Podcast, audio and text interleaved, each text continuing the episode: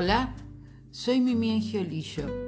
Soy historiadora, tengo una diplomatura en comunicación política. Estoy tratando de terminar un programa en la UCA sobre liderazgo femenino, político y social.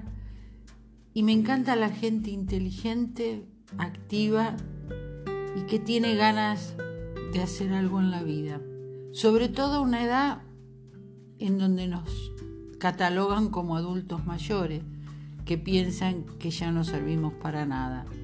Yo les voy a demostrar que sí servimos y que sí podemos. Hoy vamos a hablar de cómo estamos viviendo estos tiempos tan especiales siendo adultos mayores. Tiempos de incertidumbre, de miedos, de pocas ganas de hacer las cosas, de no saber qué puede pasar mañana, de tener presente constantemente la finitud, cosas que nos pasan por la cabeza que nunca antes habíamos pensado. Hoy las pensamos. La primera ola, digamos, de pandemia el año pasado fue romántica, fue romántica porque nos hicimos muy amigos del pijama, nos hicimos amigos de la cocina, descubrimos la masa madre, sacábamos fotos de lo que cocinábamos, de lo que hacíamos, pero todo ese romanticismo se fue acabando a medida que vimos que a nuestro alrededor se enfermaban amigos, se nos complicaba todo y ahí el romanticismo se fue perdiendo para dar paso a otra etapa con la segunda ola. ¿Y esto cuándo se termina? ¿Y se termina? Se termina con la vacuna, se termina con qué? Se termina con el cansancio, se termina cuando ya no estemos más. Miles de cosas nos pasan por la cabeza. Entonces, ¿qué hacer? ¿Seguir pensando? ¿Seguir escuchando las noticias? ¿Tener ese cúmulo de noticias en nuestra cabeza que no nos deja dormir, que no nos deja disfrutar, que no nos deja vivir? No, no. En mi caso dije no, no voy a hacer eso. No voy a permitir que esta pandemia me mate en vida, me obnubile no me permite disfrutar. Estoy viva. Y la vida aún con todo lo que nos pasa es hermosa, sigue siendo hermosa. Entonces me aferré a las pequeñas cosas. Disfruto mirando las pequeñas cosas y pensando en todo lo que me gusta.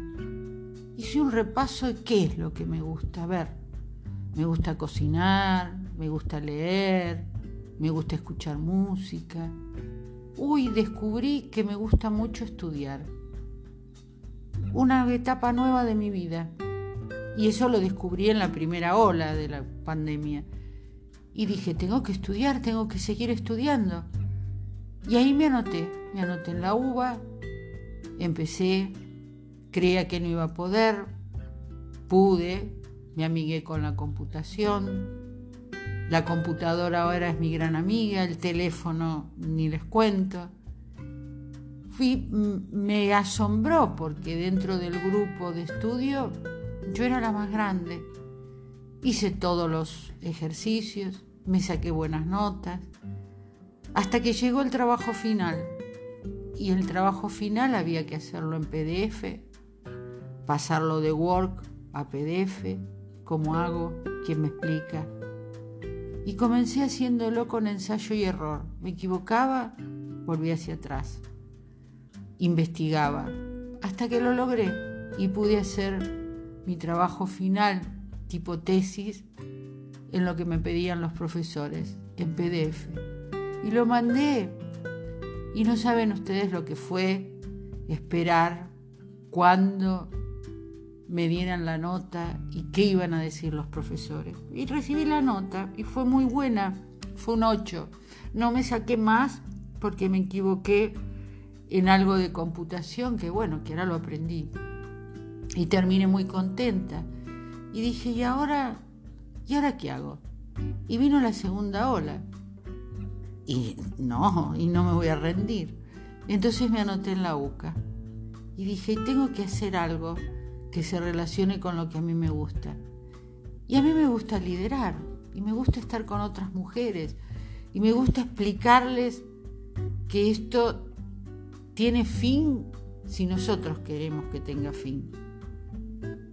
Y yo quiero que tenga continuidad mi vida, no que tenga fin, continuidad.